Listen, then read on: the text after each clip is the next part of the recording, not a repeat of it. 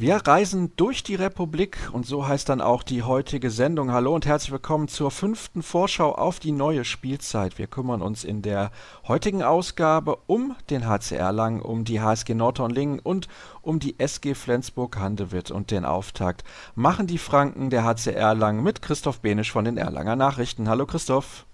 Hallo Sascha. Wo erwische ich dich gerade? Du erwischt mich in Griechenland im Urlaub. Seit gestern bin ich hier und versuche ein bisschen zu entspannen nach einer ja wirklich aufregenden Handballsaison natürlich auch für uns als Journalisten, um wieder neue frische Kraft zu tanken, ganz so wie es auch die Spieler machen, um dann wieder eine hoffentlich erfolgreiche neue Saison zu begleiten. Das heißt, du machst Urlaub, wenn die Saison anfängt? Das gibt's doch gar nicht. Ja, normalerweise gibt es das tatsächlich nicht und gab es auch sehr viele Jahre nicht. Aber wenn man schulpflichtige Kinder hat, dann ist man darauf angewiesen, irgendwann in den Ferien zu fahren. Und so hat sich heuer nur so ergeben. Das heißt, ich bin dann erst bei dem Heimspiel gegen Lemgo, beim zweiten Heimspiel dann wieder dabei und habe damit dann tatsächlich drei Spiele verpasst, die ersten drei Saisonspiele.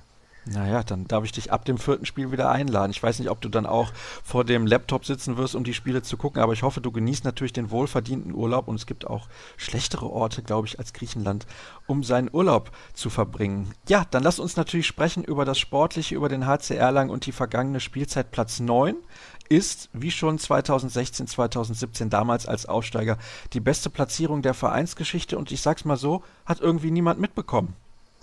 Ja, in Erlangen hoffentlich schon. Die Leser unserer Zeitung definitiv haben es mitbekommen. Ja, es war auf jeden Fall eine aufregende Saison, die nicht gut gestartet ist für die Erlanger. Die sind da aufgrund des Spielplans auch, da haben sie lange damit gehadert, hatten ein sehr schweres Programm.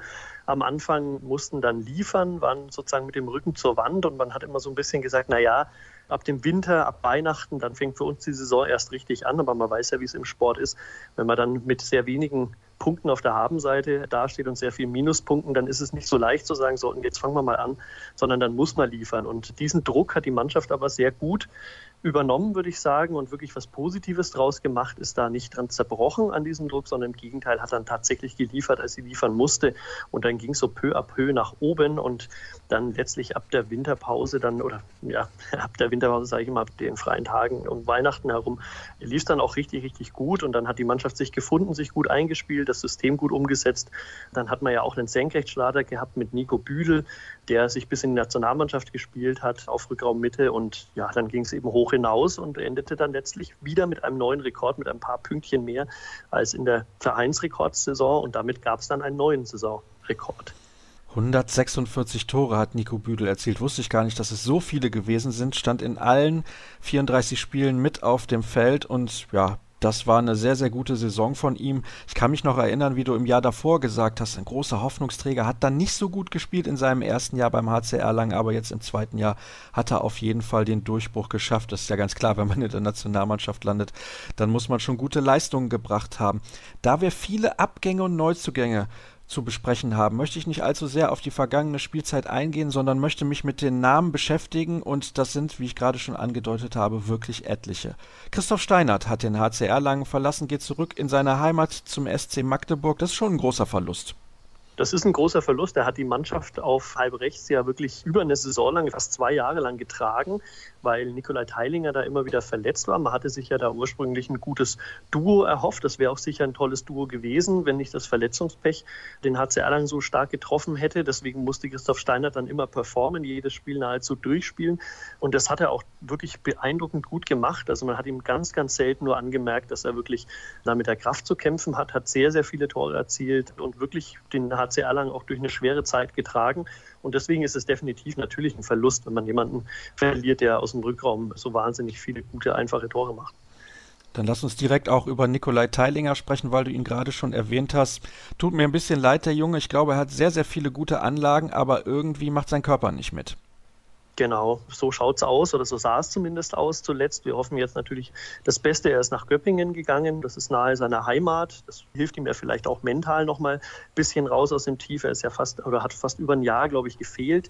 Immer wieder Probleme gehabt mit der Schulter. Und wie du richtig sagst, er hat sich ja auch in Erlangen in die Nationalmannschaft gespielt damals und war so auf Abruf immer mit dabei. Und aber leider, wie gesagt, die Schulter hatten dann irgendwann nicht mehr mitgemacht, hat sich verletzt und hat dann sehr lange damit zu hadern gehabt und hatte dann auch, man hatte den Eindruck, ein bisschen vom Kopf her ein Problem damit. Es hieß zwar, er sei medizinisch jetzt wieder komplett gesund, aber er klagte trotzdem immer wieder über Schmerzen. Also hat sich nicht so richtig freispielen können und jetzt hoffen wir für ihn, weil es wirklich, wie du es auch ansprichst, ein guter Junge ist, dass er auch da wieder in Göppingen zu alter Kraft finden wird. Das wünschen wir ihm alle sehr. Sergei Gorpischin hat sich für einen Wechsel entschieden, um endlich auch mehr auf hohem Niveau zu spielen und ist mal eben beim Champions League-Sieger gelandet bei Vardar Skopje, der hochsympathische, wie ich finde, Kreisläufer mit russischen Wurzeln in Deutschland aber geboren und aufgewachsen und während der WM hatte ich ja die Möglichkeit, mit ihm mal ein wenig länger zu sprechen. Wer das nachhören möchte, der kann das natürlich immer noch gerne tun. Das muss so gegen Anfang der WM gewesen sein, diese Sendung, wo er dann auch einige interessante Sachen erzählt hat. Aber das Problem war, er hat halt nicht gespielt und deswegen ist der Wechsel aus seiner Sicht absolut nachvollziehbar. Genau, und vor allen Dingen, wenn ich das kurz ergänzen darf, er ist ja nicht nur in Deutschland geboren, sondern sogar in Erlangen geboren und aufgewachsen, weil sein Vater damals ja auch bei der HG, als es die noch gab, also die beiden Fusionsvereine HG und CSG haben sich ja irgendwann zum HC zusammengeschlossen und quasi bei einem der Muttervereine hat der Vater gespielt ja, Sergei Gorpischin auf jeden Fall eine Riesenverstärkung, Abwehrchef gewesen, allerdings halt nur in der U23 in der dritten Liga. Das war ihm auf Dauer zu wenig, vor allen Dingen dann, nachdem er auch gesehen hat, dass es auf höherem Niveau dann bei der WM hier und da schaffen kann oder mithalten kann. Ja, und in Erlangen hat man das aber nicht ganz so gewürdigt und hat sich mehr auf andere Kreisläufer konzentriert. Und da war er eben dann nur die Nummer vier und das war ihm verständlicherweise zu wenig. Und dann hat er letztlich die Entscheidung getroffen, dass es woanders weitergehen muss. Jetzt schauen wir mal, ob er sich in Skopje durchsetzen kann. Da wird es sicherlich nicht einfacher. Hättest du an ihm festgehalten? Schwer zu sagen. Ich sehe die Konkurrenz und da hat man mit Peter Overby und vor allen Dingen Jan Schäffer, der sich wahnsinnig gut entwickelt hat und vor allen Dingen auch jetzt Sebastian Firnhaber aus Kiel, drei richtig, richtig starke Kreisläufer dazu gewonnen bzw. halten können oder die Verträge verlängert. Und deswegen unterm Strich muss ich sagen, ist es verständlich aus seiner Sicht. Ich glaube auch nicht, dass er an denen vorbeigekommen wäre auf längere Sicht. Insofern, ja, kann ich voll nachvollziehen, dass er sich verändert. Ich glaube aber, dass es nicht zu seinem Vorteil ist, wenn er sich zu einer noch besseren Mannschaft verändert, sondern vielleicht hätte er den Schritt machen sollen, das ist aber meine persönliche Meinung, mal bei einem Aufsteiger oder bei einer guten Zweitligamannschaft mal wirklich viel Spielpraxis sammeln und dann hätte ihm das in meinen Augen für seine Entwicklung besser getan.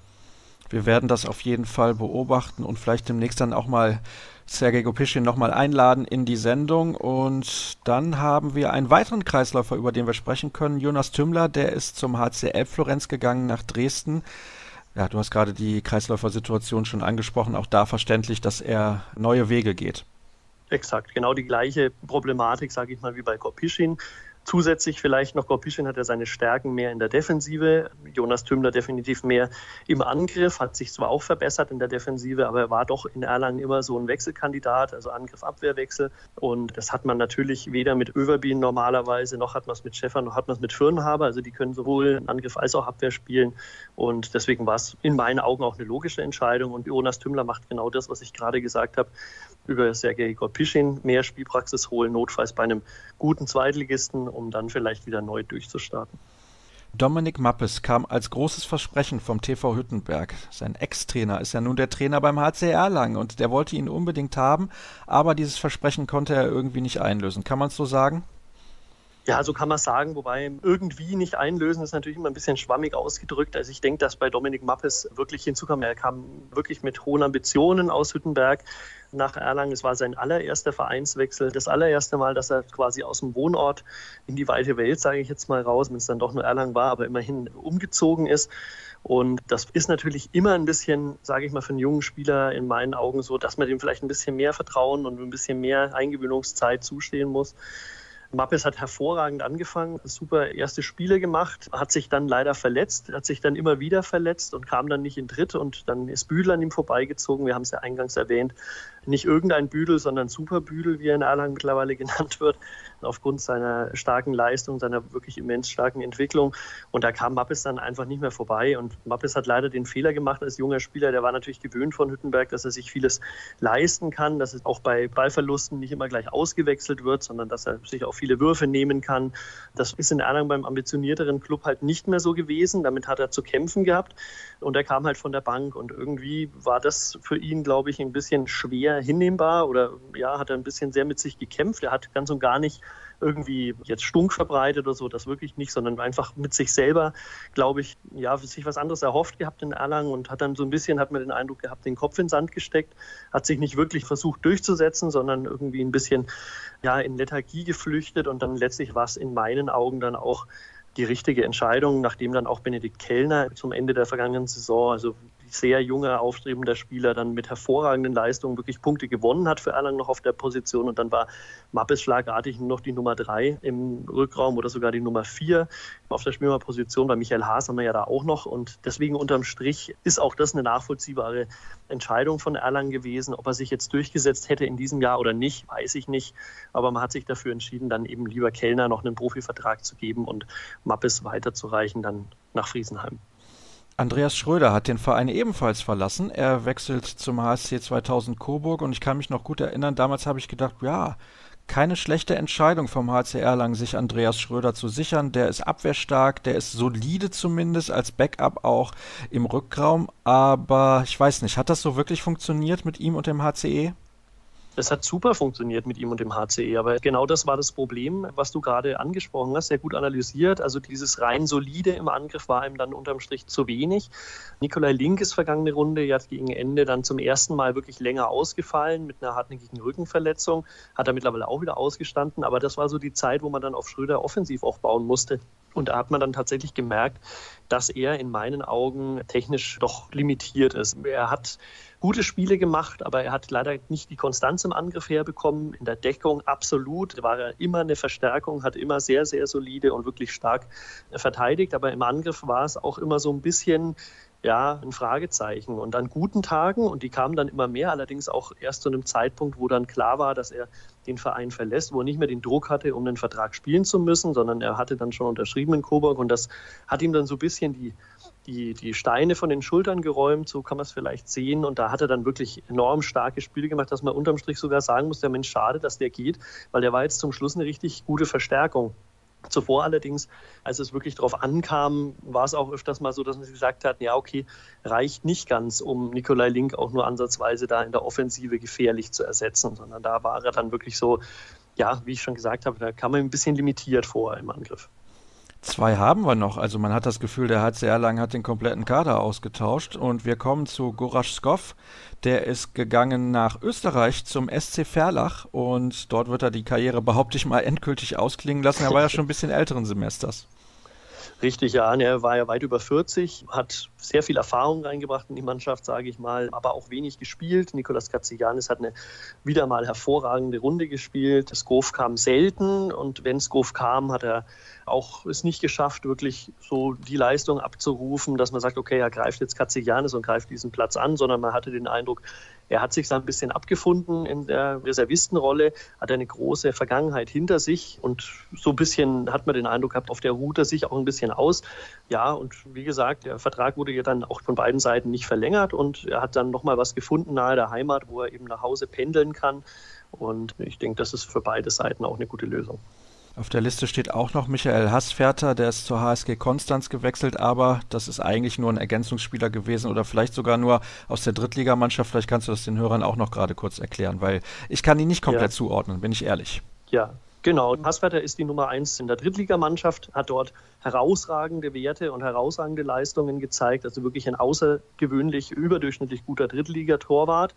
War ihm auch zu wenig unterm Strich, auch zu Recht. Aber in Erlangen hatte man sich dann doch, und da kommt man dann sicher auch gleich drauf, schon für den anderen Torhüter entschieden als Nummer zwei. Die Nummer drei wäre er wieder gewesen. Das wäre ja ihm zu wenig gewesen. Kann ich auch nachvollziehen. Ist sicher auch von der Sicht her auf seine Entwicklung völlig richtig zu sagen, er wechselt und versucht mehr Spielpraxis auf höherem Niveau als der dritten Liga zu gewinnen, damit er sich nochmal weiterentwickeln kann. Und was da wirklich das Positive ist, und ich denke, in diesem Fall mit Michael Hasswerder kann man wirklich sagen, ist es nicht einfach nur nett dahergesagt, naja, wenn du mal ein bisschen älter bist, kannst du ja zurückkommen, sondern man weiß ja, gute Torhüter, die sind ein bisschen wie Wein. Je älter sie werden, desto erfahrener, desto besser sind sie, sofern sie beweglich und unverletzt bleiben. Und ich denke, wenn das bei Michael Hassferder der Fall ist, dann ist er definitiv ein Kandidat, der in einigen Jahren dann Nikolas Katzigianis vielleicht beerben kann oder zumindest als Nummer zwei dann wirklich zum HC Erlang mit bisschen mehr Entwicklung und Zweitliga-Erfahrung zurückkehren kann. Na, dann lass uns doch direkt sprechen über den Torhüter, der ihm quasi den Platz weggenommen hat, sozusagen. Carsten Lichtlein, der wird bald zum Bundesliga-Rekordspieler, steht aktuell bei 609 Einsätzen, 10 Einsätze benötigt er noch, um auf Platz 1 zu klettern. Ja, wieder mal ein alter Mann, könnte man fast sagen wieder mal ein alter Mann, ja, der, denke ich, mit Katzigianis ein super Duo bilden kann. Das ist wirklich nicht nur vom Namen her, sondern auch von den Fähigkeiten, denke ich, ja wirklich eine richtig, richtig gute Kombination. Über seine Erfahrung muss man nicht reden, den kennt jedes Kind, auch die Leute, denke ich, die sich nicht für Handball so interessieren, können mit dem Namen Carsten Lichtlein was anfangen. Er kommt zurück sozusagen nach Bayern. Er wohnt in der Nähe von Würzburg oder in der Nähe von Würzburg ist er aufgewachsen. Seine Familie wohnt dort immer noch. Die Frau mit den Kindern. Die Frau ist dort verbeamtete Lehrerin. Das heißt, das war auch eines der Hauptthemen, die ihm ganz, ganz wichtig waren in unseren Gesprächen jetzt vor der Saison immer wieder deutlich zu machen, dass es für ihn einfach wichtig ist, nach Hause zu kommen, langsam nach einer wirklich eindrucksvollen Karriere und die Karriere nicht ausklingen zu lassen. Das ist das falsche Wort, sondern wirklich nochmal auf hohem Niveau was zu zeigen, nochmal sich auch durch diesen Vereinswechsel nochmal Sporen zu verdienen, sich nochmal gut durchzusetzen, nochmal zu zeigen, was er auch im hohen Alter noch drauf hat aber natürlich auch die Wege zu den Kindern, zu der Frau zu reduzieren und nicht mehr vier Stunden an der Autobahn zu verbringen, einwärts, sondern wirklich innerhalb von einer Stunde nach Hause zu fahren und auch nur für eine kurze Pause dann mal bei der Familie sein zu können. Also ich denke, es ist super Verpflichtung für beide Seiten. Und ja, beim HC Erlangen erhofft man sich da natürlich auch nochmal eine Leistungssteigerung, auch für Nikolas Katzigianis. Der ist bekannt dafür, dass ihn gute Nummer Zweien reizen und sticheln und ansticheln dafür, nochmal ein paar Prozent mehr zu geben. Und wenn das gelingt, dann hat man wirklich wieder eine herausragende Saison von Torhütern vor sich in Erlangen. Ich merke übrigens, Christoph, du bist anscheinend Zugfahrer, ne? weil innerhalb von einer Stunde von Erlangen nach Würzburg, das ist sehr optimistisch bei der aktuellen Autobahnsituation dort auf der A3. ja, ich fahre gern mit dem Zug. Allerdings, ja, wie du weißt, muss man da auch manchmal stehen. Deswegen, ja, beim Auto sitze ich lieber. Also insofern denke ich, würde er das Auto wählen. Und wenn die Autobahn einigermaßen frei ist, dann ist er, denke ich, schnell zu Hause. Und wenn es anderthalb Stunden sind, sind es immer noch weniger als von Gummersbach oder Lemgo nach Hause, denke ich. Ja, das ist in der Tat so. Kommen wir zum nächsten Spieler. Es ist, wie gesagt, eine lange Liste. Machen wir mal die, die mir nicht so sonderlich viel sagen und wahrscheinlich auch den Hörern nicht. Tarek Marschall kommt von der HSG Hanau, Daniel Mosindi kommt von Holon HC aus Israel und Lars Göbel vom TV 1861 Erlangbruck. Erlangbruck habe ich schon mal gehört, bin ich tatsächlich auch schon mal gewesen, deswegen kann ich das einigermaßen einordnen. Hanau habe ich auch schon mal gehört, aber vielleicht kannst du uns ein bisschen was zu diesem Trio sagen. Ja, also das sind die Ergänzungsspieler, die man sich jetzt geholt hat für die U23. Man muss dazu sagen, die Drittligamannschaft hat auch eine sehr, sehr gute Rolle gespielt, soll auch so das Auffangbecken werden in erster Linie für die Entwicklung der A-Jugend-Bundesligaspieler, die heranreifen. Also man hat ja in Erlangen wirklich eine gute Jugendarbeit und die will man sozusagen auch auf hohes Niveau bringen in der dritten Liga und von dort aus dann eben gucken, ob der ein oder andere vielleicht diesen Chrissy Bisselweg gehen kann als Spieler aus der eigenen Jugend dann bis in die Bundesligamannschaft. Dort hat man jetzt einen großen Aderlass gehabt mit eben Hassferter und Gorpischin, um nur zwei davon zu nennen, die den Verein verlassen haben, die sehr, sehr wichtige Spieler für diese Mannschaft waren. Und da wurde mit Lars Göbel eben vom Ligarivalen, der ja auch dritte Liga gespielt hat vergangene Saison, von TV 61 Erlangenburg, der ist zwar wieder abgestiegen, aber Lars Göbel war da auch einer der absoluten Leistungsträger. Den hat man eben sozusagen verpflichten können dann für Hassferter. Ja, und Daniel Musindi ist ein Israeli, israelischer Nationalspieler auch. Sein Vater arbeitet an der nigerianischen Botschaft. Das heißt, ein dunkelhäutiger Israeli, wenn man so will. Linkshänder, noch 18 Jahre jung. Das glaubt man gar nicht, wenn man ihn sieht, weil er wirklich einen sehr athletischen Körper hat, wahnsinnig antrittsschnell ist und einen guten Wurf hat. Also von dem, glaube ich, können sich in ein paar Jahren wirklich was erhoffen nochmal dann in Richtung Bundesliga. Also er macht wirklich jetzt schon einen sehr, sehr guten Eindruck. Ist Ihnen übrigens aufgefallen bei dem Länderspiel Deutschland gegen Israel in Israel, als Nico Büdel sich ein, zwei Mal hat in der Deckung übel vernaschen lassen von Mosindi und da ist dann wohl der Kontakt so entstanden zu dem Spieler. Der ist gekommen und Tarek Marschall ist ein sehr ja, starker, ich glaube 20 ist er aus Hanau, hat dort wahnsinnig viele Tore geworfen und für den Rückraum nochmal eine Verstärkung dann auch für die U23 in erster Linie. Hat jetzt in der Vorbereitung, als Martin Morawski sich auf Linksaußen verletzt hatte, der hat einen Nasenbeinbruch, war die einzige Verletzung mit Peter Överby, kann man gleich noch dazu kommen in der Vorbereitung. Ansonsten lief die diesmal gut und einigermaßen verletzungsfrei. Und dort hat er dann zeitweise auf links außen Chrissy Bissel ersetzt, aber das ist sicherlich nicht so die erste Rolle, sondern das erste für die drei ist definitiv als Talent Weiterentwicklung, Spielpraxis sammeln und sich hier und da vielleicht anbieten als Ergänzung, sollte irgendwie in der Profimannschaft jemand ausfallen. Kommen wir zum neuen Duo auf der halbrechten Position. Wir haben ja eben schon darüber gesprochen, dass mit Christoph Steinert und Nikolai Teilinger dort beide Spieler den Verein verlassen haben. Schime Ivic, über den haben wir im Frühjahr schon gesprochen und du warst mhm. relativ begeistert über seine Verpflichtung und auch Antonio Metzner bringt jede Menge Vorschusslorbeeren mit, wie ich finde, zwei Meter sieben groß, kommt vom VfL Lübeck-Schwarte aus der zweiten Liga und Schime Ivic immerhin von Meschkow Brest, von einer Mannschaft, die in der Champions League regelmäßig mit dabei ist. Ja, was erwartest du dir von den beiden? Viel, um ehrlich zu sein. Sie verkörpern ganz, ganz gezielt diesen neuen Charakter. Man sagt zwar in der Erlangen immer, es wäre kein neuer Charakter und keine neue Philosophie. Es ist aber in meinen Augen dann doch ein neuer Charakter, eine neue Philosophie. Ich habe dir in den vergangenen Jahren immer mal wieder erzählt, dass man mit jungen deutschsprachigen Spielern mit deutschem Pass versuchen möchte, die aufstrebend sind, viel zu erreichen. Für diesen Weg hat man in meinen Augen durch Kevin Schmidt, den sportlichen Leiter, die Verpflichtung vor gut einem Jahr ein bisschen verlassen. Man guckt jetzt auch auf fertige Spieler, wenn man so sagen möchte, die natürlich charakterlich passen müssen, die natürlich eine hohe Qualität haben und erst dann guckt man also mehr oder weniger drauf, welche Nationalität sie haben. Also es ist jetzt auch ganz legitim, auch mal zu gucken nach einem weißrussischen Club oder wie auch immer. Dort hat man jetzt eben, wie gesagt, zwei Spieler geholt. Einen aus der zweiten Liga, Antonio Metzner, der wahnsinnig wurfstark ist, der gezeigt hat, dass er aus der zweiten Reihe genauso gut treffen kann wie aus der Nähe. Das hat mich doch sehr fasziniert. Er ist unglaublich beweglich für seine 2,7 Meter. Das sieht zwar manchmal ein bisschen ungelenk aus, das kennst du sicher, wenn sehr große Handballer ins 1 gegen 1 gehen, aber das macht er auch schon gut. Also, also gefällt mir richtig gut die ersten Eindrücke. Er hat natürlich noch ein bisschen Lehrgeld zu zahlen. Die zweite Liga ist doch was ganz anderes als die Bundesliga. Da hat er doch noch zu knabbern. Das merkt man jetzt so ein bisschen. Er kam zwar mit sehr viel Euphorie und sehr viel Selbstbewusstsein von einer wirklich sehr, sehr starken Saison, hat er auch unglaublich viele Tore geworfen dafür Lübeck und musste sich jetzt erst so ein bisschen wieder zurechtfinden. Und das komplette Gegenstück dazu ist Schimil Ivic, der natürlich sehr erfahren ist, nicht aus der zweiten Liga kommt, sondern aus der Champions League mehr oder weniger, der wahnsinnig viele Vereinswechsel in den letzten Jahren hatte, sehr viel Erfahrung mitbringt und der definitiv die spielerische Note hat. Das ist ja mehr so ein Stratege, der sich auch selber ja, Chancen kreieren kann, der nicht darauf angewiesen ist, dass man im richtigen Moment anspielt, dass er dann den Wurf aus der zweiten oder dritten Etage nehmen kann, sondern der definitiv mehr auch Johannes Selin ins Spiel bringen soll. Der ist ja leider auch, das war so ein bisschen Nachteil von Christoph Steinert. Der Steiner hat doch immer sehr das Tor gesehen und weniger den Außen. Und bei Ivic erhofft man sich jetzt auch mehr durch seine individuelle Klasse, dass er auch die Außen mehr ins Spiel bringen kann. Und bei ihm direkt natürlich mit Johannes Selin, ein Spieler, der auch vergangene Saison und die vorvergangene Saison wahnsinnig viel Verletzungspech hatte, jetzt deutlich fitter wieder zurückkam, aus der Pause sehr viel gearbeitet hat in der Pause an seiner Fitness und der jetzt auch auf einem guten Weg ist. Also die rechte Seite könnte wirklich ein Herzstück werden. Sehr interessant und dann bin ich auch gespannt, was du zu sagen hast zu Quentin Minel, der kommt von Chambéry aus Frankreich, das ist ja dort auch nicht irgendein Verein. Da würde ich sagen, hast du wahrscheinlich auch relativ hohe Erwartungen. Wie hat er die Vorbereitung bislang bestritten? Ja, Chambéry ist ja Dritter geworden vergangenes Jahr, Pokalsieger geworden in Frankreich. Mit ihm als 26-jährigen Kapitän, also wirklich in jungen Jahren war er dort schon Kapitän, sozusagen den Pokalsiegerkapitän geholt. Der macht auch einen sehr guten Eindruck. Er kam am Anfang ein bisschen verkrampft, hat er mir gewirkt. Das ist sein allererster Wechsel in eine ausländische Liga. Er hat bislang nur in Frankreich gespielt. Jetzt die Bundesliga.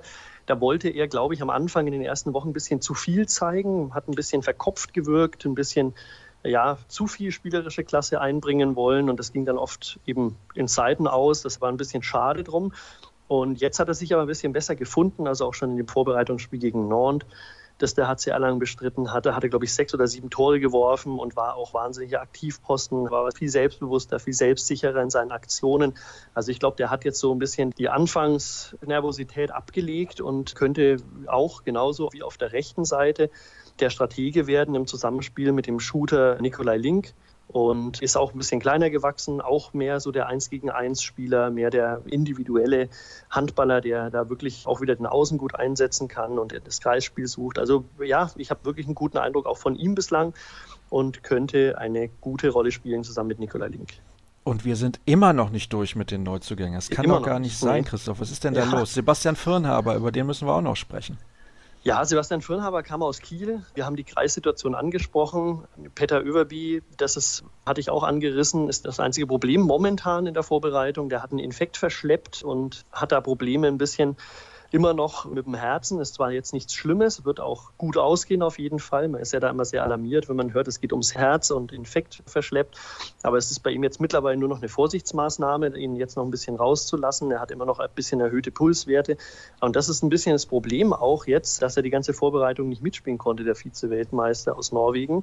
Abwehrchef mit ihm viel vergangene Saison die Abwehrleistung und genauso ohne ihn Nein, sie stieg mit ihm und sie fiel ohne ihn, so rum ist es richtig.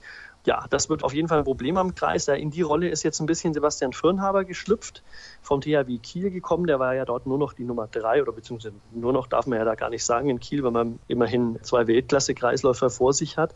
Dort war er die Nummer drei, hat sich gut entwickelt, wie ich finde, hat auch immer wieder weniger Spielzeit leider bekommen, wollte jetzt auch einfach einen neuen Schritt machen zu einem ambitionierten Bundesligisten, ja, und vielleicht auch für sich ein bisschen in der Entwicklung weiterkommen, vor allen Dingen mehr Spielzeit sammeln. Das kann er momentan, dadurch, dass Ulverby verletzt ist.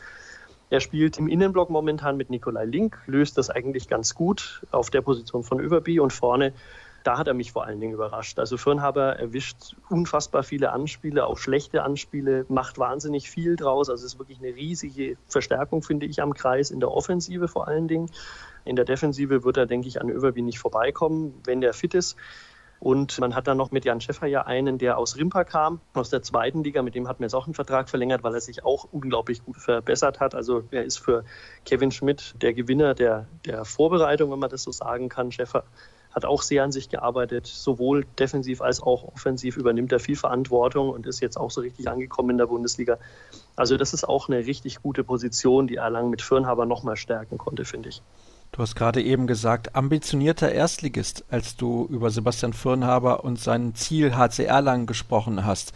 Was mhm. sind denn die Ambitionen für die neue Spielzeit? Möchte man sich vielleicht noch ein bisschen verbessern? Ich meine, Platz 9 ist ja schon relativ ordentlich. Ja, aber definitiv will man sich wieder verbessern. Und ich denke, das ist auch die Ansage. So wie man den Kader jetzt umgekrempelt hat, wir haben ja jetzt, man sieht allein an der Zeit, die wir jetzt schon miteinander sprechen und nur über Abgänge und Neuzugänge eigentlich fast geredet haben, dass sich viel getan hat beim HC Erlangen. Das ist in meinen Augen auch ein bisschen die Gefahr. Man hat viele Spieler jetzt bekommen, die noch keine Bundesliga-Erfahrung haben, die aber große Qualität mitbringen, sprich Minell, sprich Ivic, sprich Metzner. Das sind drei Neuzugänge von fünf für die Profis, die noch keine Bundesliga-Minute gespielt haben. Das ist in meinen Augen ein bisschen ein Problem. Die sprechen auch, also Ivic und Minel sprechen auch noch kein Deutsch. Das heißt, sie müssen sich da noch ein bisschen, also haben noch andere Baustellen neben sich, müssen sich auch erst einleben hier so richtig. Sie fühlen sich zwar sehr wohl, machen schon einen guten Eindruck, aber ich glaube, dass wenn ein bisschen Druck kommt, dass ihnen da vielleicht noch ein bisschen so die Ruhe dann fehlen könnte in der neuen Liga. Wird man sehen, wie es ausgeht. Also ich denke, diese Integration der Neuzugänge wird ganz, ganz entscheidend sein in der Frage, wie Erlangen letztlich abschneidet und was Erlangen letztlich für eine Rolle spielen wird. Ansonsten denke ich, ist es definitiv eine Ansage mit diesen erfahrenen Spielern, die man geholt hat, auch mit Lichtlein im Tor wieder, mit Firnhaber von Kiel. Definitiv hat sich der Kader verbessert. Es ist definitiv so, dass man Shooter und Strategen auf den Schlüsselpositionen hat. Also man ist sehr variabel und sehr schwer ausrechenbar geworden auch für die Gegner. Deswegen glaube ich, ist das auch nochmal ein Plus, das man hat. Man selber tut sich schwer, beim HC Erlangen wirklich ein Ziel auszugeben. Das heißt auch wieder, Platz 9 vergangene Saison war schon herausragend. Man darf nicht vergessen, es war die beste Saison der Vereinsgeschichte, die meisten Punkte, die man jemals geholt hat. Das zu bestätigen, in meinen Augen, wird im Jahr 1 nach einem Umbruch schon ambitioniert genug sein. Und man muss auch sehen, wen man dann noch hinter sich lassen muss, um wieder Platz 9 oder vielleicht sogar besser zu landen. Deswegen, ich vermute, also es wird schon unter die ersten zehn gehen, aber ob man die Leistung von letztem Jahr exakt auf der Tabelle so bestätigen kann, glaube ich, wird schwierig im ersten Jahr. Kommen wir noch kurz zur möglichen ersten sieben und da fällt mir auf, weil du gerade gesagt hast, großer Umbruch, man hat aber zumindest fünf Akteure unter diesen ersten sieben, die auch in der vergangenen Saison schon beim HCR Erlangen gespielt haben. Natürlich Nikolas Katzigianis im Tor und dann haben wir auch Nikolai Link und Nico Büdel auf zwei der drei Rückraumpositionen. Schime Ivic auf der halbrechten Seite wahrscheinlich dann doch die Nase vorn vor Antonio Metzner und auf den Außen Christopher Bissel und Johannes Selin. Du hast gerade auch die Kreisläufer-Situation mit Sebastian Firnhaber da auch nochmal schön erläutert. In der Offensive wahrscheinlich eher die erste Wahl und in der Defensive dann Petter Överbü. Was sagst du denn dann konkret? Weil das war mir gerade noch ein bisschen schwammig, was deine Prognose angeht. Welcher Tabellenplatz wird es? Also ich gehe jetzt mal davon aus, ich bin jetzt sehr optimistisch. Man hat in den vergangenen Jahren in Erlangen wahnsinniges Verletzungspech gehabt, aber auch darüber haben wir beide, Sascha, sehr viel gesprochen und das wäre sicherlich oftmals vielleicht noch ein bisschen mehr drin gewesen. Ich gehe mal davon aus, dass man im dritten Jahr hintereinander nicht nochmal so ein Verletzungspech haben kann. Das heißt, ich sage jetzt, es bleiben alle fit und ich traue der Mannschaft und den Spielern auch, weil ich sie charakterlich kennenlernen durfte jetzt in der Vorbereitung, zu, dass sie sich schnell integrieren und das, was man jetzt gesehen hat, sah auch schon wirklich richtig gut aus. Deswegen bin ich jetzt sehr optimistisch. Ich sage, die schlagen alle ein und die Integration wird kein Problem. Die Mannschaft findet schnell ihr System, die ganzen Feinjustierungen und Feinabläufe klappen immer besser und der individuelle Handball, den Erlangen jetzt einbringen kann, diese individuelle zusätzliche Klasse mit Ivic, Minel und Büdel natürlich auch immer noch, sorgt dafür, dass Erlangen auf Platz 8 landet. Gut, damit kann ich leben. Das ist mir konkret genug. Herzlichen konkret Dank, genug, Christoph. Ja. Ich wünsche dir noch einen schönen Resturlaub. Er hat ja gerade auch erst begonnen. Von daher kannst du die Zeit in Griechenland noch genießen. Und alle, die denken, Mensch, das war schon die komplette Sendung. Nein, das war sie nicht. Wir haben noch zwei Mannschaften zu besprechen in der heutigen Ausgabe. Und das machen wir nach einer kurzen Pause. Dann geht's um den Aufsteiger aus Nordhorn bzw. Lingen. Wie eben schon angekündigt, machen wir weiter mit einem Aufsteiger mit der HSG Nordhorn-Lingen. Nach zehn Jahren gibt der Verein sein Comeback in der höchsten deutschen Spielklasse. Wir haben zum Ende der vergangenen Saison schon mit dem Kollegen Ulrich Mentrup von der Neuen Osnabrücker Zeitung über den Verein und den Aufstieg gesprochen. Und deswegen schauen wir mit dem gleichen Kollegen voraus auf das, was in den nächsten zwölf Monaten auf die HSG so warten wird. Hallo Uli. Hallo Sascha, grüß dich. Ja, es war einiges los in den letzten Tagen bei der HSG Nordhorn. Da werden wir natürlich auch drauf eingehen. Das ist ja ganz klar leider ein negativ behaftetes Thema. Aber lass uns zunächst über die schönen Seiten in Nordhorn und Lingen sprechen. Es ist der Aufstieg gelungen, ein wenig überraschend. Das haben wir ja schon genauer besprochen vor ein paar Monaten mit dem zweiten Tabellenplatz. Und wie war das möglich, kurz zusammengefasst? Ja, zum einen hat sich die Mannschaft natürlich über Jahre entwickelt. Das ist wahrscheinlich die konstanteste Truppe, die in der zweiten Liga aufgelaufen ist. Sie ist dann in der vergangenen Saison nochmal ganz gezielt verstärkt worden durch, ja, ich nenne sie mal einfach fertige Spieler wie Bad Ravensbergen, Georg Pöhle, Julian Possel. Vorher kamen immer Spieler, da hieß es, ja, die müssen wir noch selber entwickeln in dieser Saison. Dieses Mal kam ein Trio, was schon entwickelt war, was sofort mitmischen konnte. Und ja, es lief nach anfänglichen Schwächen. Nach neun Spieltagen standen ja nur 9 zu 9 Punkte zu Buche. Aber danach lief es richtig rund, trotz einiger personeller Probleme. Die Mannschaft hat das intern gut weggesteckt. Zu Hause eh stark, weil die Hallen immer gut besucht sind mit Zuschauern, Schnitt von knapp 2700. Ja, und die Konstanz hat es am Ende gebracht. Und es ist der zweite Tabellenplatz geworden, wie ich das eben schon angesprochen habe. Und wenn du schon auf die Konstanz verweist, dann möchte ich auch gerne mal auf die Platzierungen der letzten Jahre schauen. Man ist Vierter geworden, dann zweimal Achter, einmal Siebter und letztes Jahr eben dann Vizemeister in der zweiten Bundesliga. Und gerade hast du auch gesagt, man hat dann fertige Spieler geholt. Aber der Schlüsselspieler, das sagen viele, das hast du mir auch gesagt, war wahrscheinlich der Torhüter Björn Burmeister. Ja, Björn hat eine überragende Saison gespielt und war auch davor schon konstant gut, ist ja zweimal zum besten Torhüter der Liga gewählt worden, hat richtig gute Werte gehabt, ist eine Persönlichkeit auf dem Platz, kommt auch bei den Zuschauern richtig gut an. Also einer, auf den man nicht verzichten kann und der natürlich besonders gespannt ist, wie sich die erste Liga für einen Torwart seines Formats darstellt. Das wird auf jeden Fall sehr, sehr interessant zu beobachten sein, denn häufig sagt man eigentlich, dass es für die Torhüter mit am einfachsten ist, den Sprung in die erste Liga zu schaffen, weil sie natürlich in der Physis nicht so zulegen müssen wie viele Feldspieler. Ja, was ich noch auf jeden Fall erwähnen wollte, beziehungsweise gerne von dir wissen möchte, so ist es richtig. Was hat denn trotz des zweiten Platzes vielleicht nicht so gut funktioniert in Norton und Lingen? Also es hat im Grunde wirklich alles funktioniert. Es war die Anfangsphase, wo es nicht so klappte, wo ja, es eigentlich schwer zu erklären ist, warum es nicht klappte, denn da war der Kader noch relativ vollständig. Erst als die Zahl der Verletzten stieg, lief es richtig gut. Also ich könnte dir so wirklich nicht sagen, was nicht funktioniert hat. Selbst das Drumherum hat sich im Vergleich zu den Jahren davor richtig gut entwickelt. Die Zuschauerzahlen passten. Das war ein Punkt, wo man früher vielleicht gedacht hätte, es könnte zum Knacken kommen, weil die HSG ja in zwei Hallen spielt, in Lingen nämlich und in Nordhorn. Man hatte das Gefühl, dass in Lingen mehr Zuschauer kommen, aber das ist in dieser vergangenen Saison völlig anders geworden. Da waren auch in Nordhorn viele Zuschauer. Also es findet jetzt ein regelmäßiger Austausch offenbar mit Nordhornern in Lingen und Lingnern in Nordhorn statt.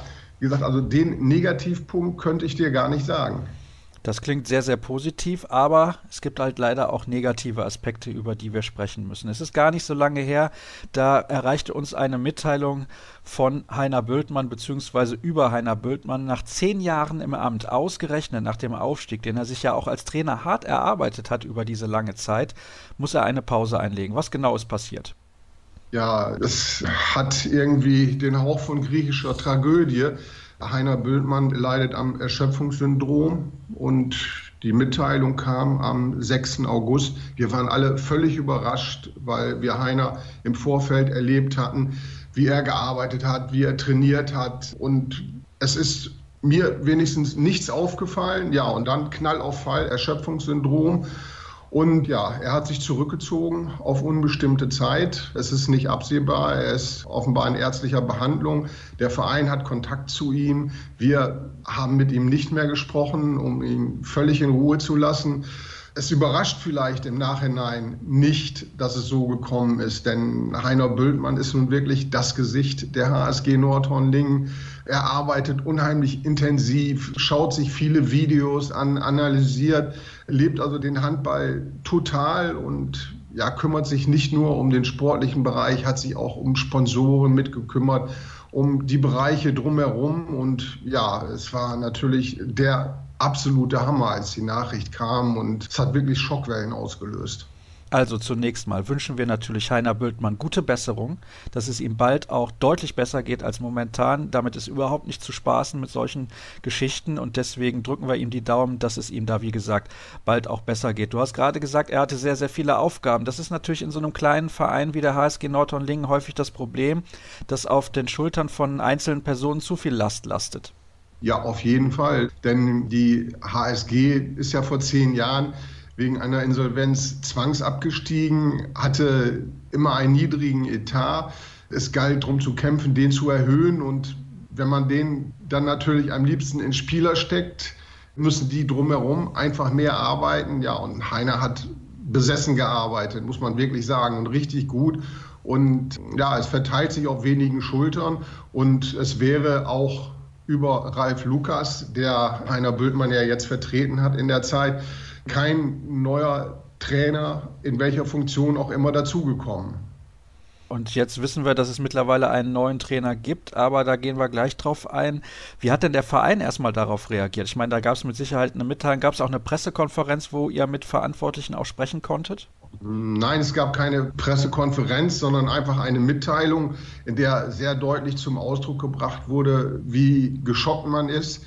Einige Spieler haben gesagt, sie wünschen erstmal, dass Heiner gesund wird. Das sei wichtiger als alles andere, womit sie natürlich völlig recht haben. Aber der Verein hat sonst sehr besonnen reagiert.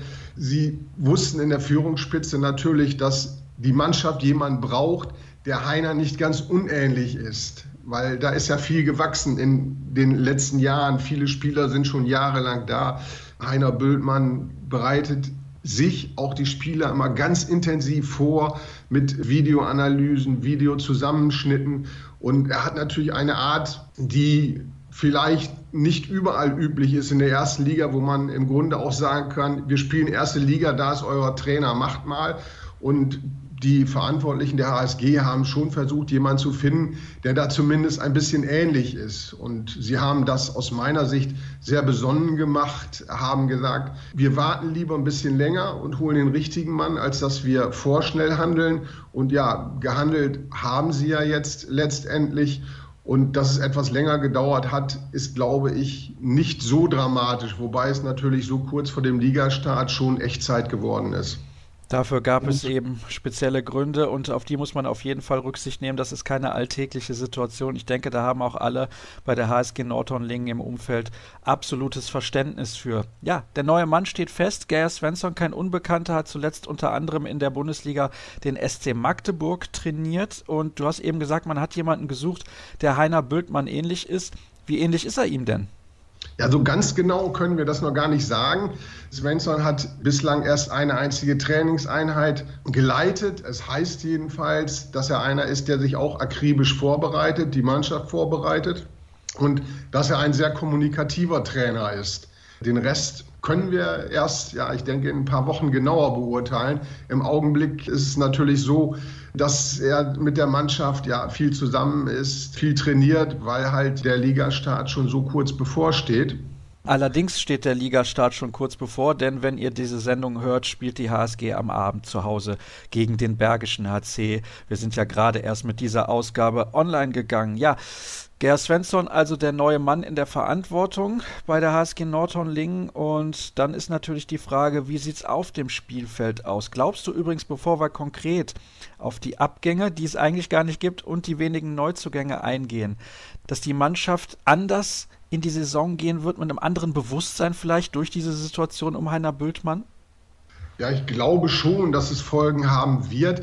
Mannschaftskapitän Alex Terwolbeck hat natürlich sofort gesagt, wir reißen uns zusammen, wir geben jetzt richtig Vollgas. Das wäre im Interesse von Heiner Bültmann gewesen. Aber ich glaube, die Mannschaft beschäftigt sich schon sehr intensiv mit Heiner Bültmann, mit der Erkrankung von Heiner Bültmann. Also ich kann mir schon vorstellen, dass es gerade zu Anfang der Saison doch noch Wirkung zeigt.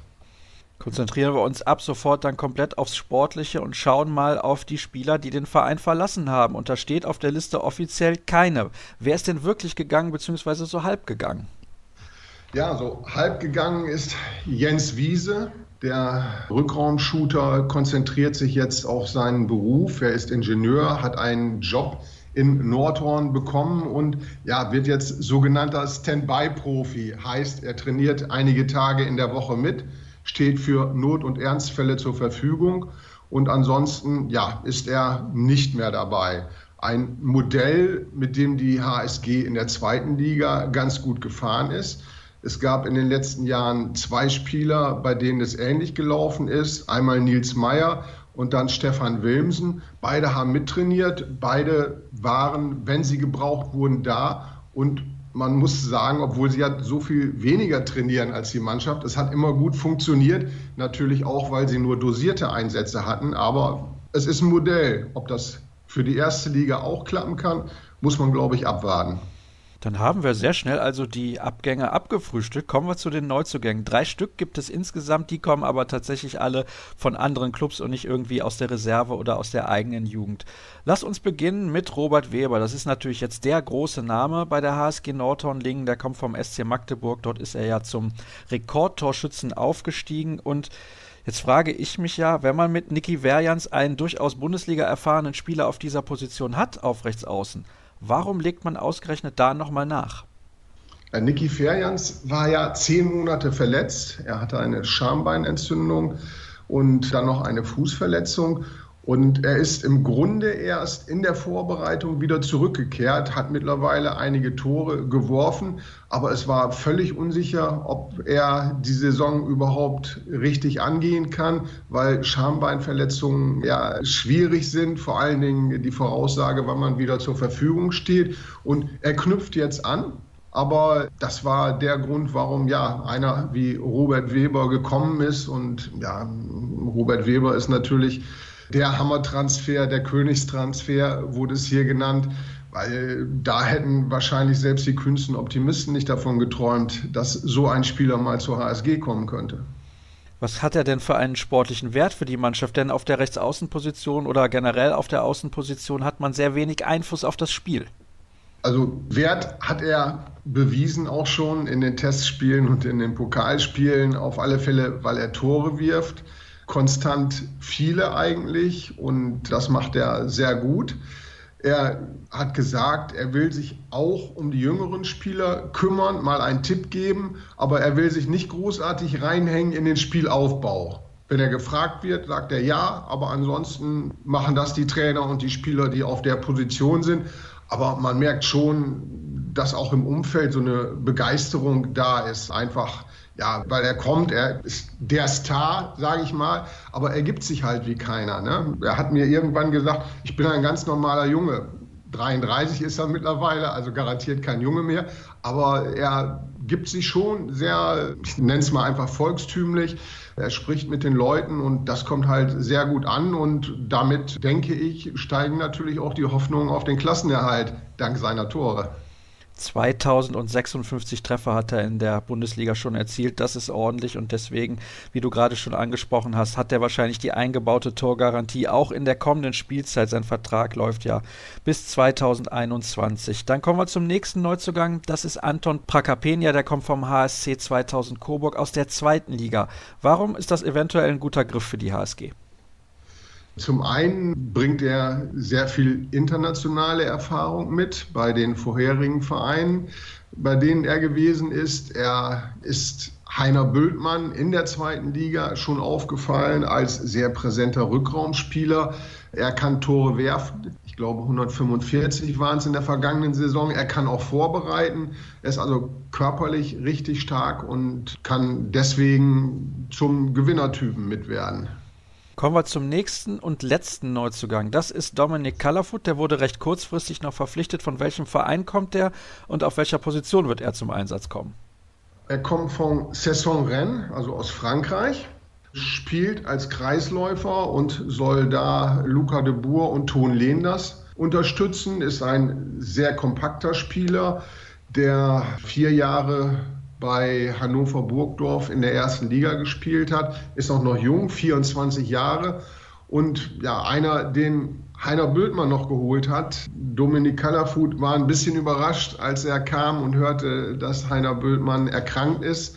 Sagte, den schätze ich sehr, aber jetzt unabhängig davon ist er natürlich froh, dass er wieder nach Deutschland zurückgekehrt ist, sucht seine Chance in der ersten Bundesliga und ja, er bekommt sie halt wird sehr spannend zu sehen sein, wie er sich etablieren kann. Er hat ja schon eine kurze Bundesliga-Vergangenheit hinter sich, so ist es ja nicht. Also, auf der Kreislauferposition ist die HSG dreifach besetzt. Mir fällt auch auf, dass generell sehr viele Außen im Kader zu finden sind und bei den Torhütern haben sie auch drei Akteure. Ja, also die Frage, die ich mir stelle, ist natürlich, kann es ein anderes Ziel geben als den Klassenerhalt, auch wenn das wahrscheinlich schon sehr, sehr schwer wird? Nein, kann es nicht. Also ich glaube, wenn du in die Bundesliga aufsteigst und mehr als den Klassenerhalt als Ziel ausgibst, dann musst du schon sehr viel Geld investiert haben oder sehr sicher sein, dass es aus irgendwelchen anderen Gründen funktioniert. Bei der HSG ist es so, sie ist Vizemeister geworden, also zweiter Aufsteiger und das bleibt auch das Ziel.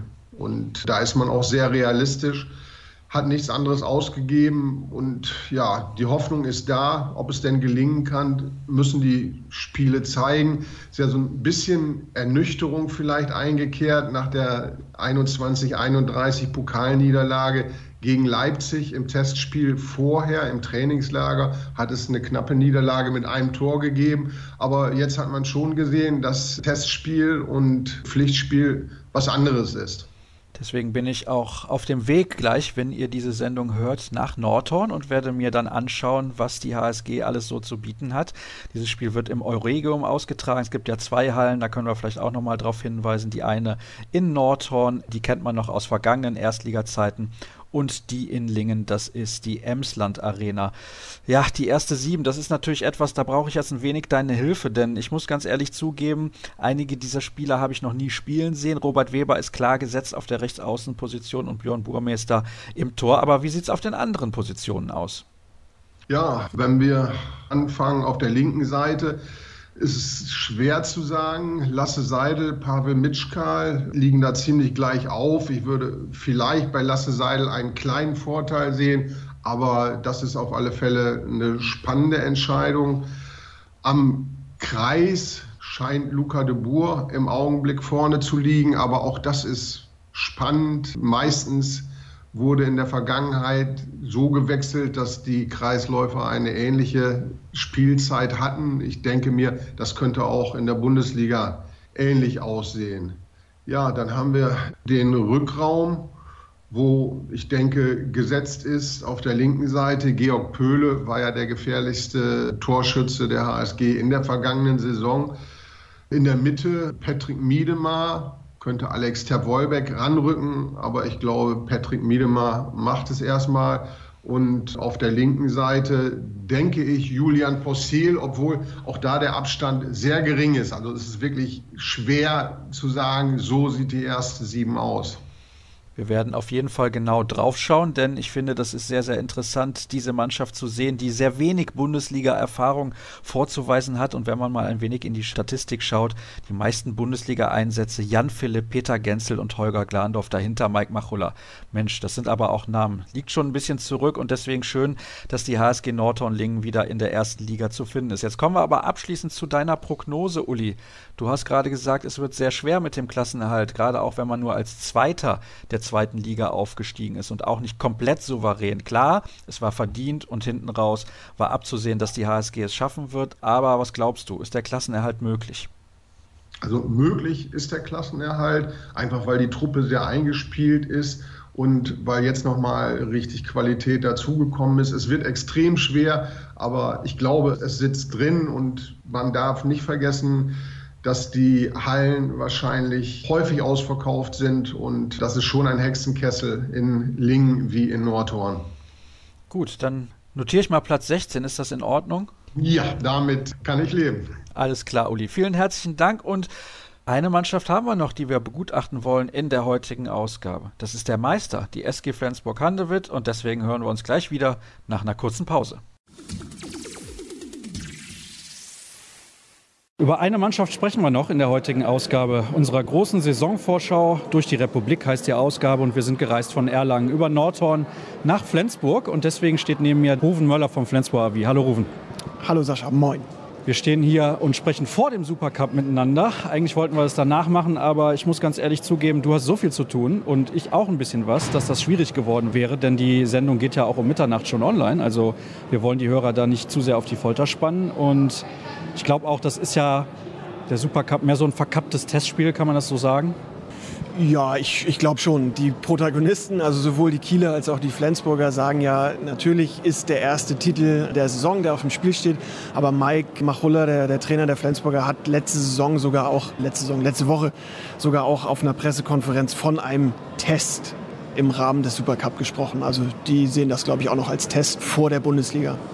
Zumal man ja dazu sagen muss, vielleicht möchte man nicht zu viel verraten vor einem Spitzenspiel wie dem in Melsungen am kommenden Sonntag. Das ist nämlich schon ein harter Saisonstart für die SG Flensburg-Handewitt. Und wenn man als Meister, als doppelter Meister in so eine Saison geht, dann sind die Erwartungen natürlich noch mal höher, als das vielleicht schon davor der Fall gewesen ist. Schauen wir aber zurück auf die letzte Spielzeit. Und ich kann mich noch gut erinnern, wie wir das analysiert haben.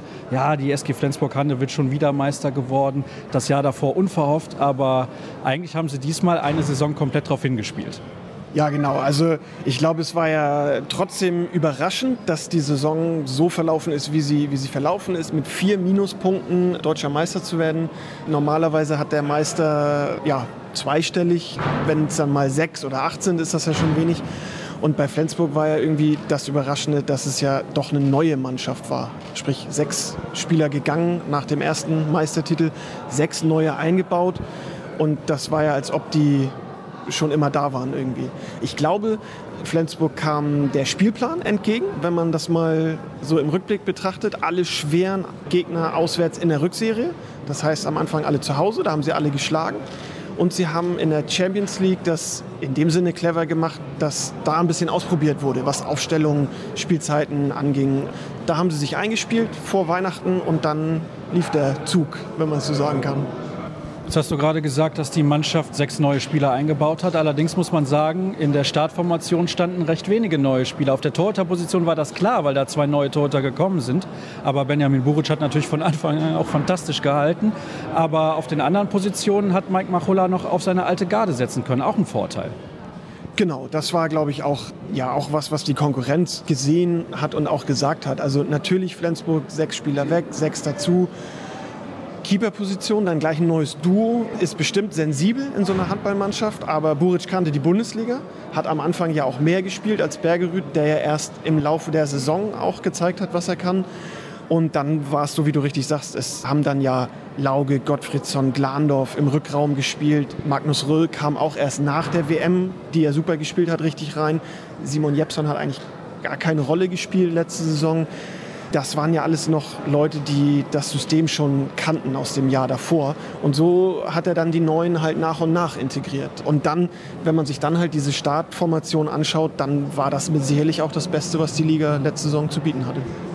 Was auch aufgefallen ist, die SG hat sehr viele Spiele knapp gewonnen. Gerade auch noch zu Beginn der Saison gab es viele Siege mit nur einem Tor. Da kann ich mich noch genau daran erinnern, wie sie dann irgendwie die Dinger über die Zeit gerettet haben oder hinten raus noch einen entscheidenden sieben Meter verwandelt. Das war auch so ein bisschen ein Markenzeichen dieser SG Flensburg-Handewitt in der letzten Spielzeit. Hatte das auch damit zu tun, die Spiele hinten raus entscheiden zu können, weil die Mannschaft halt durch den Titel davor, im Jahr davor, so viel Selbstvertrauen getankt hatte, dass die ja quasi unbesiegbar schienen irgendwie? Ja, glaube ich schon. Also wenn du dich an die erste Meistersaison erinnerst, da haben sie gleich am Anfang in Leipzig und Hannover zwei, auch zwei knappe Spiele verloren. Ich glaube, daraus haben sie ganz viel gelernt und solche Leute wie Lauge, Gottfriedsson, Lasses waren, die, die schon, schon lange da sind, die haben immer wieder gesagt, wir haben ein Konzept oder wir haben ein Spielsystem, an das wir glauben, wir können uns darauf verlassen. Wenn wir das durchkriegen, dann funktioniert das und dann sind wir besser als alle anderen und erfolgreich. Und da haben sie halt wirklich dran festgehalten. Natürlich hast du dann auch in dem einen oder anderen Spiel Glück. Ich kann mich erinnern, gegen Magdeburg, ich glaube Weber war es, im letzten Angriff trifft er den Pfosten, der geht raus, irgendwie Flensburg gewinnt. Ja, also Glück gehört sicherlich auch dazu, aber dass du es, ich glaube es waren sechs oder sieben Spiele, die sie mit einem Tor vor Weihnachten gewonnen haben, das musst du dann auch erarbeiten oder musst du auch eine gewisse Qualität haben, mental auch, dass deine Spieler daran glauben. Das einzig Negative waren, glaube ich, die Pokalwettbewerbe. Im Pokal ist man zu Hause ausgeschieden gegen den SC Magdeburg. Gut, die Magdeburger waren zu dem Zeitpunkt auch sehr, sehr gut drauf und Magdeburg ist eine Mannschaft mit sehr, sehr viel Qualität. Die sind Dritter geworden in der Bundesliga. Da kann man auch mal verlieren in so einem Pokalspiel. Aber ärgerlich vielleicht ein klein wenig, dass man sich eine bessere Ausgangsposition in der Champions League irgendwie verspielt hat durch, ja, vielleicht so, ich setze mal die zweite Mannschaft ein oder die neuen Spieler gegen Saporosche, gegen Zagreb oder was. Ich glaube, gegen Zagreb gab es eine Heimniederlage.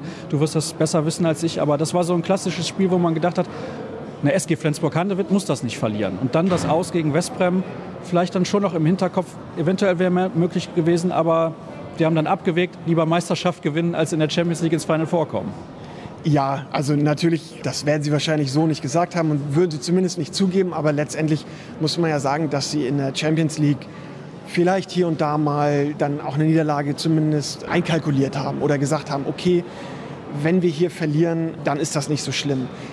Was natürlich auch dem Modus geschuldet ist. Du kannst ja, ich glaube, Flensburg hatte nachher sechs Niederlagen in der Vorrunde, wird immer noch Gruppendritter und erreicht das Viertelfinale. Das kann ja gar nicht angehen. Also geht mir ja gar nicht um Flensburg, das betrifft ja alle anderen Mannschaften auch. Die Rhein-Neckar-Löwen, wie viele Spiele haben die verloren und konnten sagen, ja, wir kommen doch trotzdem weiter. Das ist ja ganz egal. Also da stimmt ja was am Modus nicht. Aber um auf, auf das Thema zurückzukommen, gegen Westbrem, da war man dann ja so weit im Wettbewerb, da hat man eine schlechte erste Halbzeit zu Hause gespielt und dadurch mögliches Weiterkommen eigentlich weggeworfen. So, dass dann das am Ende vielleicht bedeutet hat, dass man nicht zum Final Four musste, Körner sparen konnte für die Liga, Meister werden. Klar, das, das spielt dann irgendwie eine Rolle und hat man dann ja so auch bestimmt gerne in Kauf genommen. Völlig unabhängig davon, bevor ich das vergesse, neben uns steht nämlich ein schönes Bildband. Das verlosen wir übrigens auch und da sind ganz viele fantastische Bilder drin von der Meisterschaft im vergangenen Jahr. Hast du da auch ein paar Champions League-Bilder reingepackt oder hast du gesagt, nee, lieber doch nicht, weil wir konzentrieren uns auf den schönen Teil der vergangenen Saison? Nein, da sind auch tatsächlich Champions League-Bilder drin, allerdings von 2014. Denn das Buch heißt ja von Meisterschaft zu Meisterschaft. Und der Untertitel ist die Titelsammlung der SG Flensburg-Handewitt. Also natürlich dreht sich viel um die beiden Meisterschaften 2018, 2019 und die erste in 2004. Aber wir haben tatsächlich alle Titel, das sind 14 insgesamt, gesammelt, sozusagen in Bildern gesammelt und daraus ein Bildband erstellt. Nicht nur die Titel, wir haben große Spieler, große Trainer, wir haben auch die Fans da drin alles, was den Verein so ein bisschen ausmacht und haben aber gesagt, wir müssen es irgendwie greifen, irgendwie einen Rahmen für das Ganze geben und das sollte die Titelsammlung sein. Also sprich, der erste Europacup-Sieg 1997 war das, bis dann jetzt 2019. Das sind die frischesten Bilder von der letzten Meisterschaft. Da findet man bestimmt auch noch ganz fantastische Aufnahmen von den alten Stars von damaligen Zeiten, wie du es gerade angesprochen hast. Der erste Titel ist ja schon ein bisschen länger her und ihr könnt dieses Buch gewinnen. Wie das funktioniert, das seht ihr demnächst auf unseren Social-Media-Kanälen. Lasst uns erstmal ein bisschen in die Saison kommen. Ich muss auch ehrlich zugeben, die Saisonvorschau diesmal relativ anspruchsvoll für mich, zeittechnisch gewesen. Aber jetzt kommen wir zurück zum Sport und wir sprechen zunächst mal über die Abgänge der SG Flensburg-Handewitt. Boah, sind nur zwei, aber nicht irgendwelche. Nee, genau. Rasmus Lauge und Tobias Karlsson. Tobias Karlsson hat seine Karriere beendet, ist als Handballrentner, wie er selber gesagt hat, jetzt in Schweden mit seiner Familie und Rasmus Lauge ist nach Westbrem gegangen. Das stand ja schon lange fest, schon anderthalb Jahre. Ja, und mit Tobias Karlsson ist der Kapitän der SG gegangen, der zehn Jahre in Flensburg gespielt hat und davon mehr als die Hälfte, glaube ich, Kapitän war. Vor allen Dingen aber mehr als die Hälfte der beste Abwehrspieler in der Bundesliga, vielleicht sogar Europa. Da kann man sich ja drüber streiten, aber schon Weltspitze. Und Rasmus Lauge war in meinen Augen in den letzten zwei Jahren nicht nur in der Bundesliga, sondern auch international der alles überragende Spieler. Besser als Mikkel Hansen bei der letzten WM und besser als Karabatic in den letzten Jahren. Oh, das ist aber eine steile Ansage und da muss ich natürlich nachhaken, rufen. Da können wir nicht einfach zum nächsten Thema übergehen, beziehungsweise mal nachfragen. Glaubst du zum Beispiel, er bereut den Wechsel und so weiter und so fort? Da müssen wir nochmal drüber sprechen. Also, besser als Mikkel Hansen bei der letzten Weltmeisterschaft und wir wissen, Mikkel Hansen war bei der letzten WM verdammt gut. Warum bist du so überzeugt davon? Weil Rasmus Lauge Abwehr und Angriff spielt Mickel spielt ja in Anführungszeichen Abwehr. Er steht dann in der Abwehr auf Außen. Ist ja auch alles in Ordnung. Jeder hat seine Qualitäten. Mikkel Hansen ist der spektakulärere Spieler und die Frage ist ja, wie willst du das messen, dieses besser? Natürlich sieht das besser, schöner aus, wenn Mikkel Hansen No-Look-Pass an den Kreis spielt oder seine sensationellen Torwürfe, wie auch immer ich finde einfach, Rasmus Lauge ist, sagen wir mal, nicht besser, sondern der wertvollere Spieler. Wertvoller im Sinne für die, für die ganze Mannschaft. Also bei den Dänen ist, glaube ich, Rasmus Lauge im Moment der Spieler, um den sich alles dreht. Mikkel Hansen ist natürlich der mit dem größten Namen und wie gesagt am spektakulärsten. Macht auch noch die zwei, drei Tore mehr als, als Rasmus. Das war ja bei der WM auch so. Aber ich finde, wenn man die Entwicklung der beiden dann noch dazu nimmt, da hat Rasmus ja in den letzten zwei Jahren in Flensburg, er hat diese Mannschaft geführt als Persönlichkeit. Du kannst dir, glaube ich, jedes Spiel angucken, wo es eng wurde. Er hat Verantwortung übernommen, sei es mit eigenen Toren, mit Anspielen, mit, mit Aktionen, die die Mitspieler eingesetzt hat. Also er war für mich offensiv einfach der Spieler und Karabatic ist ja jetzt in den letzten Jahren nicht mehr so in Erscheinung getreten wie vor sechs, sieben Jahren, sage ich mal. Ich glaube, Karabatic können wir da abhaken, aber Mikkel Hansen ja immerhin auch der MVP der vergangenen WM gewesen. Deswegen wollte ich da auf jeden Fall noch mal ins Detail gehen. Jetzt kommen wir zu der Frage, die ich eben im Kopf hatte. Glaubst du, Rasmus Lauge bereut diesen Wechsel nach Westbrem? Also es ist ein absolutes europäisches Top-Team und waren auch im Champions League Final Four mit dabei, haben sich ein bisschen erholt nach der nicht ganz gelungenen Zeit zusammen mit Lubomir Franjes. Aber was ich finde, ist, er hat so viel Spaß gehabt irgendwie in Flensburg. Er hat diese Mannschaft, wie du gesagt hast, auch getragen und er wollte eigentlich auch seinem alten Trainer folgen. Was ist so dein Eindruck in den letzten Gesprächen auch gewesen, die du vielleicht noch mit ihm führen konntest gegen Ende der letzten Saison? Also ich glaube nicht, dass er den, den Wechsel bereut. Ich glaube, das war am Ende so, dass vielleicht hat es ihn ja auch selber ein bisschen überrascht. Also als er den Vertrag in Westbrem unterschrieben hat, da hatte er noch keine Meisterschaft mit Flensburg gewonnen. Dann ist er zweimal Meister geworden mit Flensburg. Und natürlich denkst du dir dann vielleicht, ach Mensch, hier ist ja auch ganz schön und ist doch auch eine super Mannschaft, dicht an Dänemark. Seine ganzen Kumpels, das war ja auch irgendwie seine, seine Mannschaft. Aber trotzdem glaube ich nicht, dass er das bereut. Ich habe ihn jetzt, er war ja vor kurzem in Flensburg zum Abschiedsspiel von Tobias Karlsson, da habe ich ihn kurz gesprochen er hat einen guten Start in Ungarn gehabt. Wenn man sich mal so die Bilder auf den Social-Media-Kanälen anguckt, er macht einen glücklichen Eindruck. Und ich glaube, dass er, wenn die Saison läuft und wenn er dann, deshalb ist er ja gewechselt, er möchte noch lange Nationalmannschaft spielen. Er möchte noch lange auf diesem Top-Niveau spielen. Und das hätte er in der Bundesliga bestimmt noch zwei Jahre machen können. Aber mit diesem Wechsel kann er das vielleicht noch vier bis sechs Jahre machen, weil er Verletzungen hatte, schon schwere Knieverletzungen ich glaube, dass wenn er nächstes Jahr im Sommer mit Dänemark bei den Olympischen Spielen ist, da vielleicht eine Medaille gewinnt, 16 war er nicht dabei, Und wenn er mit Westbrem im Final Four in Köln in der Champions League steht, dann wird er auch Flensburg in Anführungszeichen wieder vergessen haben. Also ich glaube nicht, ich kann mir nicht vorstellen, dass er diesen Wechsel bereut, sondern das ist jetzt eine neue Herausforderung für ihn, die nimmt er an und wird sich immer mit guten Bildern an Flensburg zurückerinnern. Zur Not kauft er sich einfach dein Buch, da hat er gute Bilder genug, würde ich sagen. Ja, und der zweite, Tobias Karlsson, hast du gerade schon gesagt, der ist mittlerweile Handballrentner und das hat er sich auch verdient.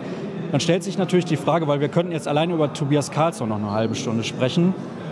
Wer soll den MVP der letzten Saison ersetzen und wer soll den nach deiner Aussage besten Abwehrspieler der Bundesliga in den letzten zehn Jahren ersetzen? Das ist eine Mammutaufgabe für Mike Machulla.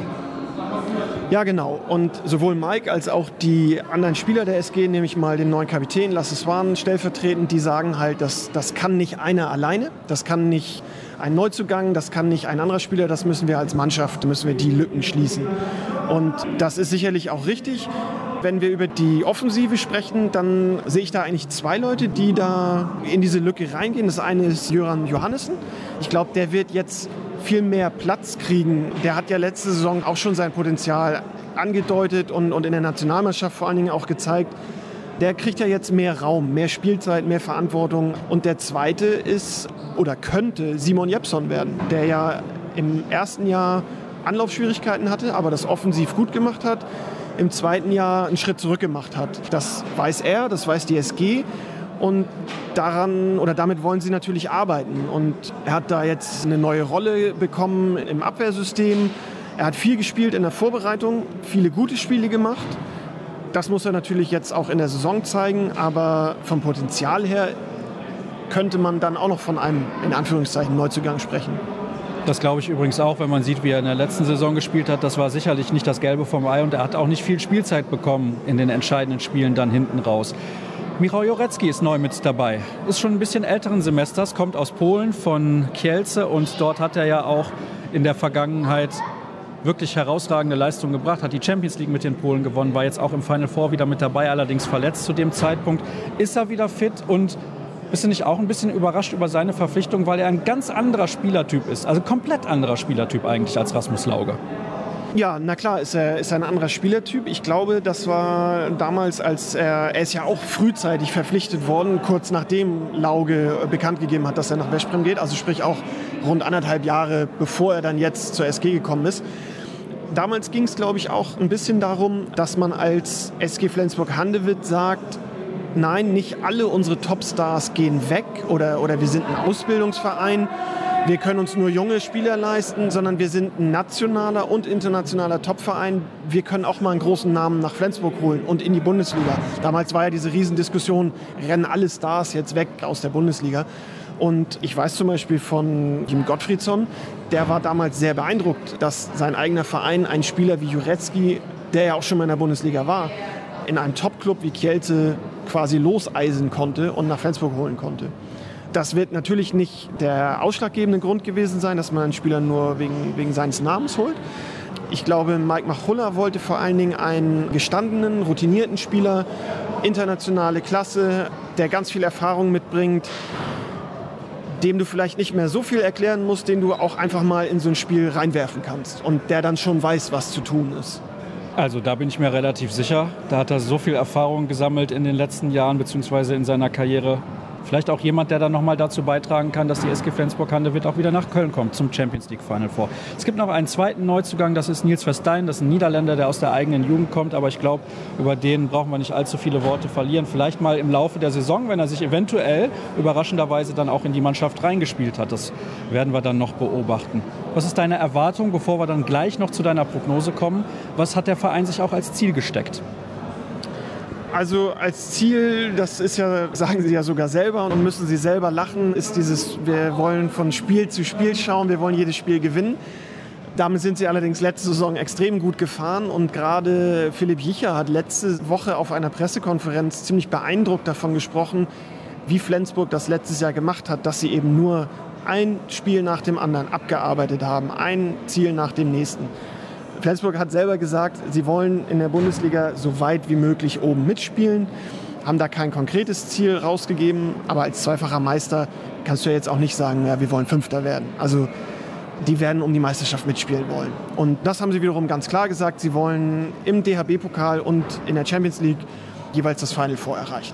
Champions League ist ja jetzt seit dem Sieg 2014, haben sie es nicht mehr geschafft, sind immer im Viertelfinale raus, einmal im Achtelfinale sogar. Und im DHB-Pokal zuletzt unter Mike Machulla zweimal im Achtelfinale. Und das ärgert ihn wirklich. Das sagt er auch ganz offen. Er sagt, das ist national neben der Liga natürlich das Top-Event, das Final Four in Hamburg. Und der deutsche Meister gehört dahin. Und darum will er dahin.